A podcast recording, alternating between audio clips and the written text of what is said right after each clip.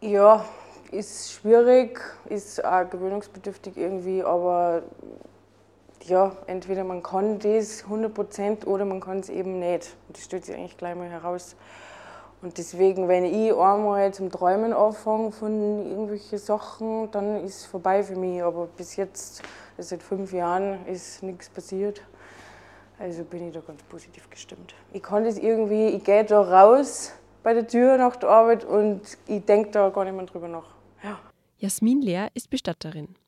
Eine von wenigen Frauen in Salzburg, die diesen Beruf ausüben. In einem kleinen Unternehmen in der Stadt arbeitet sie mittlerweile seit fünf Jahren. Immer bei ihr sind die Toten. Mein Name ist Stefanie Rausch und ich darf Sie bei einem Teil ihrer Arbeit begleiten. Herzlich willkommen zu einer neuen Podcast-Folge der gefragten Frau. Die gefragte Frau. Ein Podcast der Salzburger Nachrichten. Ähm, du bist eine von wenigen Bestatterinnen mhm. in Salzburg, mhm. ähm, nicht nur in der Stadt, vermutlich auch im ganzen Bundesland. Wie ist es überhaupt dazu gekommen, dass du Bestatterin wurdest? Ja, also ich wollte eigentlich immer schon was mit Tote irgendwie äh, zum da haben, schon als Kind komischerweise. Und ja, also eigentlich wollte ich Gerichtsmedizinerin mal werden, aber da hat es mit der Schule nicht so äh, hingehauen, mit Latein und so. Ja, und dann habe ich äh, eine Lehre gemacht zur Köchin und das hat mich absolut nicht glücklich gemacht. Dann bin ich Mama geworden und nach der Karenz eben habe ich mir gedacht, jetzt gehe ich nochmal an und möchte unbedingt wissen, wie das ist, mit Toten eben zum Arbeiten. Und dann habe ich da ein Praktikum machen dürfen und genau, das war voll meins. Und dann nach ein paar Wochen hat mich mein jetziger Chef angerufen und hat eben gefragt, ob ich da anfangen möchte. Und dann habe ich mich voll gefreut und seitdem bin ich da. Jetzt schon seit fast fünf Jahren. Also jetzt sind schon fünf Jahre, nächstes sind sechs Jahre. ja. Da, das ist die Bestattung Buchsteiner Wallmann in Salzburg. Was steht heute an? Also wir sind jetzt gerade in deinem Büro sozusagen, ja. oder? Also direkt genau. an deinem Arbeitsplatz, aber ja. das ist ja nicht dein einziger Arbeitsplatz genau. sozusagen. Genau. Also wir sind auch viel draußen unterwegs, auf Friedhöfen sind wir auch sehr oft. Genau, heute haben wir nicht so viel, also eine Aufbauung haben wir, dann äh, werden wir dann nur umsagen und genau. Das Umsagen ist manchmal ein Kraftakt. Diesmal nicht, der Mann ist nicht schwer. Mit einem Kollegen geht's. Ein Rollwagen wird bereit gemacht, der in der Höhe verstellbar ist. Während sie den Toten gemeinsam aus der Kühlkammer holen und von einem interimistischen, offenen Sarg in den endgültigen heben, ist Jasmin sehr vorsichtig. Sie hebt die Beine an, ihr Kollege packt den leblosen Körper unter den Armen. Also ich persönlich habe, bevor ich da zum Arbeiten angefangen habe, habe ich noch nie einen Toten gesehen gehabt. Okay. Und war also jetzt von meiner Familie her auch nie so äh, dabei jetzt oder mit einbezogen worden. Und da erinnert habe ich dann eigentlich das erste Mal einen Toten gesehen und habe dann auch gleich beim Anziehen mithelfen dürfen. Das war, also mein erster Tote, das kann ich mich noch genau erinnern, ich habe den angegriffen und der war einfach voll kalt. Mhm. Und das ist halt einfach so, weil dein Gehirn geht davon aus, wenn du beim angreifst, der ist warm und das war halt so irgendwie so eine Umstellung. Ja. Aber man gewohnt sich an alles irgendwie. Warst du nervös? Ja, schon. Ja. Aber das hat sich dann gleich mal gelegt und ja, man, man, ja, man gewohnt sich einfach irgendwann dran. Und entweder, also es ist schon so, entweder man kann das machen oder man kann das nicht machen. Mhm. Also wenn man das dann mal mit heim nimmt und zum Träumen anfängt daheim, dann wäre die Sorgen aus. Okay. Aber ich kann anscheinend ganz gut umgehen damit. ja. Ähm, wie sind deine Arbeitszeiten? Kommt es auch manchmal vor, dass du länger arbeitest, es dann draußen schon dunkel wird, vielleicht eher alleine herinnen bist? Also das eher nicht, aber meine Arbeitszeiten sind eigentlich ganz okay. Also ich bin ja nur 20 Stunden Kraft hier herinnen und also Mittwoch fange ich um 12 Uhr an, Donnerstag, Freitag von 8 bis halb 5. Mhm. Und es kann natürlich sein, dass nach halb 5 nochmal eine Abholung ist oder so, dann ist das auch kein Problem. Wir sind ja immer zu zweit. Am Wochenenddienst haben wir auch regelmäßig. Da fahren wir mir jetzt zum Beispiel, also jede Bestattung hat einmal Bereitschaftsdienst und wir holen halt dann auch zum Beispiel für Bestattung Jung oder die städtische Bestattung halt alle am Wochenende, dass die halt auch mal frei, also frei haben. Und ja, Genau. Also mulmig ist mir dann schon, wenn ich dann da noch mein Zeug zusammenpacke und mein Kollege ist schon gegangen und ich weiß, in der Kühlung ist wer drinnen, dann schaue ich, dass ich ganz schnell gehe. Mhm. Also das ist dann schon, aber so ist alles gut. Okay. Der Verstorbene ist ein älterer Mann. Er liegt friedlich im Sarg, die Augen hat er geschlossen. Jasmin hat ihn zugedeckt, seine Hände über seinen Bauch verschränkt und ein Kissen unter seinen Kopf gelegt. Also Respekt muss man irgendwie schon äh, haben vor, finde ich. Mhm. Ja. Was hast du in deiner Arbeit über den Tod gelernt? Äh, dass es ganz schnell gehen kann. Äh, also ich weiß das Leben auf jeden Fall mehr zum Schätzen mhm. und auch das Leben von meinen Eltern und generell von meinen ganzen Angehörigen. Also das schätzt man dann gleich ganz anders, weil wir haben doch schon sehr viel gesehen, auch Autounfälle oder Motorradunfälle, mhm. wo es halt einfach ganz schnell vorbei sein kann. Oder Krankheiten oder so. Die Person, ja. die du, die ihr jetzt umgesagt habt, die schaut ja sehr friedlich aus. Mhm. Ist wahrscheinlich auch nicht immer so. Also gerade ja. wenn, wenn, ja. du, wenn du beschreibst Autounfälle und so, macht das was mit einem? Oder was? Also mit mir persönlich jetzt nicht. Weiß ich nicht, ich bin irgendwie abgehärtet, glaube ich. Natürlich, es schaut nicht schön aus, aber ja, es gehört dazu. Mhm. Zum Leben, gell. Und der, die Person hat sich das selber ausgesucht. Also jetzt zum Beispiel Motorradfahren ist ja gefährlich. Autofahren ist jetzt eigentlich nicht gefährlich, aber es kann halt immer irgendwas passieren. Mhm. Ja. Fürchtest du dich vor dem Tod? Fürchten, naja, also Respekt habe ich schon davor, ja. Aber fürchten, ja, ist jetzt vielleicht das Falsche, aber Respekt habe ich auf jeden Fall davor, mhm. ja. Denkst du jetzt anders drüber, seit du da arbeitest? So generell? Oder beschäftigst du dich mehr damit? Außerhalb deiner Arbeitszeit Nein, vielleicht? N -n, gar nicht. Nein. Ich denke halt öfter, also wenn wir jetzt zum Beispiel jemanden haben, der was jetzt so alt ist wie meine Mama zum Beispiel, dann denke ich schon darüber nach, dass ich froh bin, dass meine Mama nur lebt und dass meine Mama gesund ist und dass alles passt. Also das schon, aber sonst, nein. Mhm. Du bist ja auch, äh, wenn du bei Verabschiedungen bist zum Beispiel oder bei Abholungen, mit Trauer, vor allem von den Angehörigen, konfrontiert. Genau, ja. Wie gehst du persönlich mit Trauer um? Ja, also ich hole mir das gar nicht so zu mir. Das ist halt, ja, die Leute kenne ich nicht und natürlich ist es traurig, aber das, ja, das tue ich mir jetzt nicht so zu mir. Holen. Nimmst du nicht so zu Herzen? Ja, genau. Mhm. Meistens ist Jasmin bei ihrer Arbeit nicht alleine. Sehr vieles kann und muss auch gemeinsam gemacht werden. Symbolisch reicht Jasmins Kollege ihr den letzten Nagel, den sie in das helle Holz dreht. Dieser Sarg bleibt für immer verschlossen. Man braucht als Bestatterin eine Ausbildung, oder?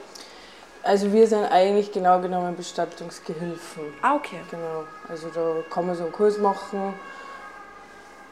Da, ja, genau. Aber für mich passt es gut.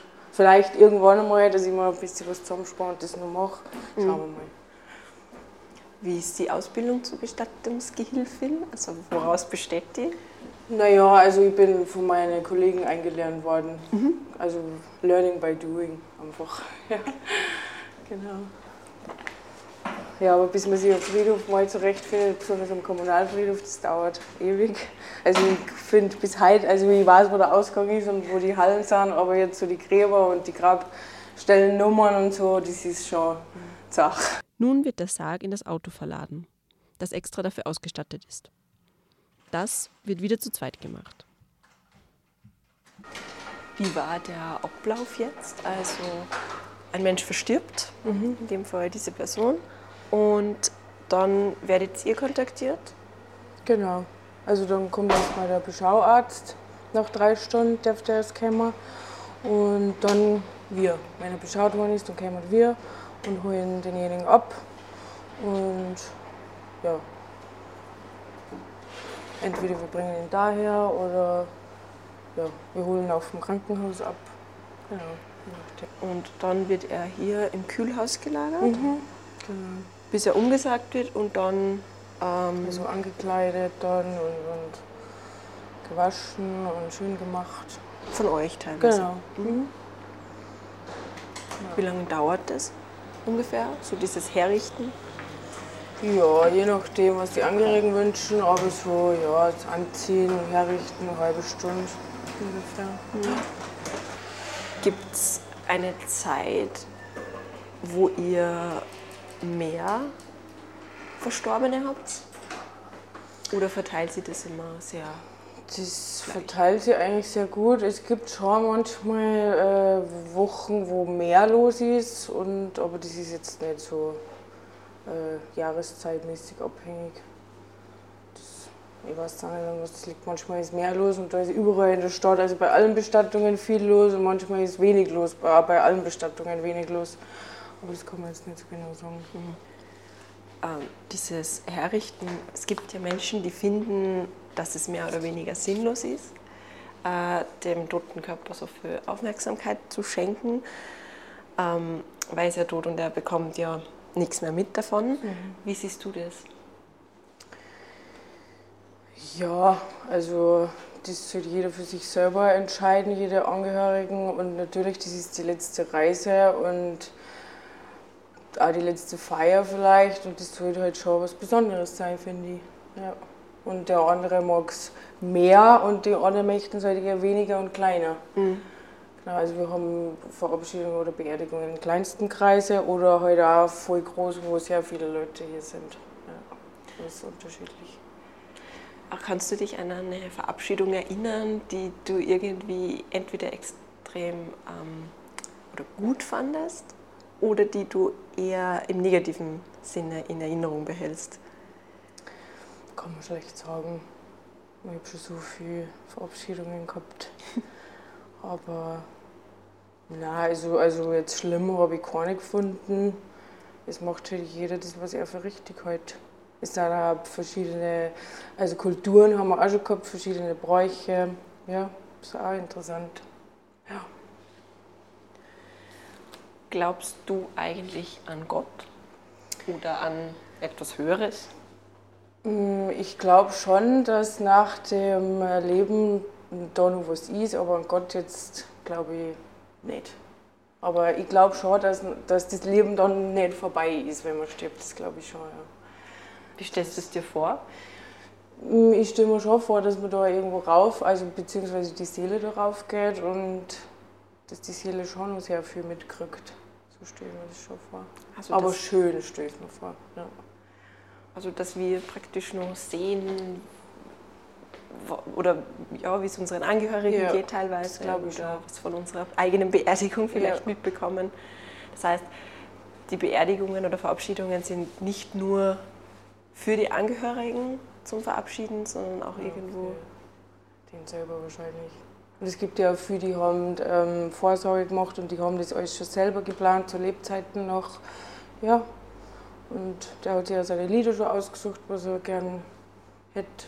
Ja, gibt es auch. Mhm. Finde ich auch schön, wenn man sich das dann selber irgendwie noch aussucht. Ist der Ablauf generell bei Verabschiedungen und Beerdigungen bei euch immer gleich oder gibt es da viel Einfluss auch von den Angehörigen oder kann man überhaupt Einfluss nehmen? Ja, ja, freilich. Ja. ja. Also jeder kann sich das so gestalten, wie er möchte. Es ist halt meistens wird Musik gespielt, dann wird nur Rede gehalten, meistens halt. Und ja, mit Pfarrer oder ohne Pfarrer gibt es alles. Ja. Wie sehr fühlst du mit mit den Menschen dann dort? Gar nicht. Gar nicht. Mhm. Also du kannst die wirklich komplett. Ja. Das muss man irgendwie, Grenzen. weil wenn ich da bei jedem mitfühlen darf, wenn man, wir haben manchmal am Tag zwei, drei, vier Sachen hintereinander, wenn ich da bei alle mitfühlen darf, dann darf es mir wahrscheinlich sehr schlecht gehen. Deswegen, mhm. ja. Wie möchtest du mal beerdigt werden? Da habe ich mir noch keine Gedanken gemacht. Auf jeden Fall steht für mich fest, Friedhof ist für mich unsympathisch. Also ich möchte nicht am Friedhof, also im Friedhof liegen. Das ist für mich unsympathisch irgendwie. So. Hm, Warum genau?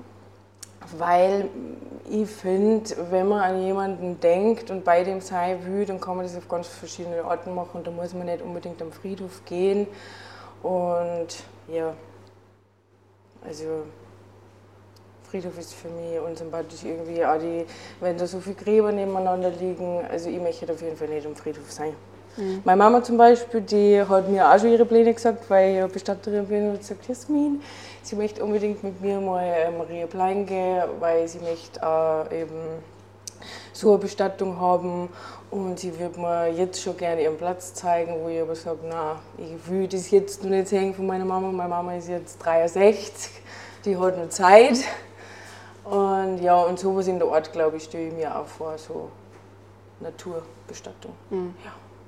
Das heißt, du hast mit deiner Mama ihre Pläne noch nicht konkret besprochen? Nein, also sie würde gerne und hätte schon probiert, aber dafür bin ich noch nicht so bereit. Du bist ja selber Mama? Mhm. Wie alt ist deine Tochter jetzt? Neun. Neun. Ja. Das heißt, sie, sie weiß natürlich, was sie du Sie weiß es mittlerweile, genau. Sie ist auch manchmal da. Also jetzt zum Beispiel letztens habe ich was in der Firma vergessen, am Abend bin ich Nummer einer, sie wollte unbedingt mit. Und dann ist vor der Kühlung gestanden und gesagt, Mama, darf ich da reinschauen? Und ich gesagt, nein, jetzt, da war ich noch nicht. Okay. Ja, aber sie ist halt da sehr ja, aber ich glaube, dass sie von meine, also ich verzöge jetzt nicht so äh, ins Detail, ich verzöge halt nur manchmal, wenn sie mich fragt, was ich halt gemacht habe in der Arbeit, dann sage ich ihr das halt oder wem, dass ich halt einen Verstorbenen abgeholt habe. Und für sie ist das auch irgendwie schon so, also jetzt nichts. Wir reden halt äh, oft, oft über den Tod, dass das normal ist. Also, ja. Ist dir das wichtig? Ja, also es gehört zu mir dazu, weil das mein Job ist und ja, genau. Mhm. Weil ähm, zumindest ich kann mich schon daran erinnern, dass man als Kind irgendwie öfter darüber nachdenkt. Ähm, Gerade wenn man einen Sterbefall in der Familie hat mhm. oder irgendwie ja.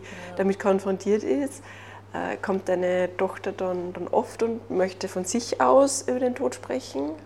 Nein, das nicht. Also nur wenn ihr halt äh, irgendwas verzögert und fragt halt nach oder wenn ich ihr von meinem Tag erzähle, ja, und war der alt, den was du geholt hast? Solche Fragen halt. Denkst du, ähm, die Menschen sollten sich generell mehr mit dem Tod beschäftigen während ihrer Lebenszeit? Das ist schwierig. Also ich finde, man sollte sein Leben einfach leben, so wie man es gern lebt. Und wirklich leben und nichts auslassen. Ja, die, auf das, was man Lust hat, machen einfach und einfach leben und nicht so drüber nachdenken, was vielleicht sein könnte oder was irgendwelche Auswirkungen haben könnte. So jetzt bei Süßigkeiten essen oder sonstiges sagt man ja, ist nicht so gut, aber einfach leben. Mhm. Ja. Was hältst du von Allerheiligen? Ja, auch nicht sonderlich viel. Ich finde es halt lustig manchmal, weil so ist halt am Friedhof jetzt nicht so viel los. Und äh, kurz vor Allerheiligen und Allerseelen ist der Parkplatz auf einmal sehr voll und jeder richtet noch sein Grab her, dass jeder schöne Gräber hat. Das finde ich halt irgendwie ein bisschen ja, komisch. Genau. Was genau dieser eine Tag ist? Genau, ja. Also ich finde, man sollte ähm, das, wenn man sich zu so einem Grab am Friedhof entscheidet, sollte man da das regelmäßig pflegen, aber nicht jetzt so direkt an diesen Tagen, wo jeder weiß, so jetzt gehen alle zum Friedhof und jeder muss sein Grab herzeigen und schauen, wie schön. Also sowas finde ich halt irgendwie nicht so gut. Deswegen an solchen Tagen äh, findet man mich nicht am Friedhof. ja. Findest du den Hintergedanken prinzipiell positiv ähm, oder eher negativ, dass es einen Tag oder in dem Fall zwei mit Allerheiligen, Allerseelen gibt, wo wir wirklich explizit den Toten gedenken? Ja, wenn ich an meine Angehörigen, also meine verstorbenen Angehörigen denken möchte, mache ich das auch so daheim oder gehe irgendwo hin, wo es schön ist und mache das dort, aber jetzt nicht so gezwungenermaßen am Friedhof. Mhm. Ja. Was magst du an deiner Arbeit besonders gern? Na ja, also mir macht eigentlich alles Spaß, ja, wirklich. Kann man schon sagen. Natürlich habe ich ja manchmal Tage dabei, wo ich einfach keinen Bock habe, aber das ist überall, glaube ich, so. Aber so im Grunde genommen macht mir eigentlich alles Spaß und ich bin froh, dass ich da sein darf und ja, genau. Gibt es irgendwelche Situationen oder Dinge, die du nicht so gern magst? Ja, es kommt Gott sei Dank nicht so oft vor, aber wir haben halt auch manchmal Verstorbene, die was schon länger in der Wohnung liegen und es ist halt geruchsmäßig nicht so fein jetzt. Aber auch mit dem kommt mir irgendwann klar. Genau. Aber das ist halt jetzt nicht so schön. Und ja, oder irgendwas mit Zug oder eben Autounfälle oder Suizid gibt es ja auch, die was hier irgendwo überhupfen. Das ist jetzt nicht so schön, aber es gehört genauso dazu und es kommt ja Gott sei Dank nicht so oft vor bei. Mhm. Was ich mich gerade frage, wie geht man dann mit teilweise Personen in Teilen um? Ja, ist schwierig, ist auch gewöhnungsbedürftig irgendwie, aber ja, entweder man kann das 100% oder man kann es eben nicht. Das stellt sich eigentlich gleich mal heraus. Und deswegen, wenn ich einmal zum Träumen anfange von irgendwelchen Sachen, dann ist es vorbei für mich. Aber bis jetzt, seit fünf Jahren, ist nichts passiert. Also bin ich da ganz positiv gestimmt. Ich kann das irgendwie, ich gehe da raus bei der Tür nach der Arbeit und ich denke da gar nicht mehr drüber nach. Ja. Das muss man auch irgendwie kennen, weil sonst macht man sich ja selber fertig, wenn man da, da nur daheim drüber nachdenkt. Das ist nicht gut. Aber man weiß es ja nicht vorher, also man muss es im Endeffekt selbst herausfinden. Eben. Ja, genau. Denkst du, dass deine Faszination, wie du gesagt hast, vom Tod zu Anfang an schon geholfen hat? Ich glaube schon, ja. Ich war halt einfach, ich wollte es unbedingt wissen. Und dann wollte ich das unbedingt machen. Ja. Und weiß nicht, vielleicht wenn man unbedingt irgendwas will, dass man da das alles ablegt. Ja. Was genau hat dich fasziniert? Ich weiß es nicht. Keine Ahnung. Einfach der Tod und, und, und ich kann es nicht sagen. Keine Ahnung. Es war einfach immer schon da. Meine Mama hat gesagt, ich bin im Kindergarten schon, habe ich davon geredet, mit Tod was zu machen. Das ist eigentlich nicht normal. Aber ja, ich bin immer schon irgendwie so gegen den Strom geschwommen. Schon seit Kind auf war ich schon immer ein bisschen anders wie die anderen.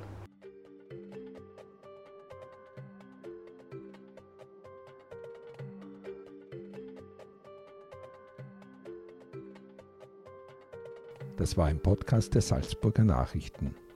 Redaktion Katharina Mayer und Stefanie Rausch. Wenn Sie mehr wissen wollen, besuchen Sie uns im Internet auf www.sn.at.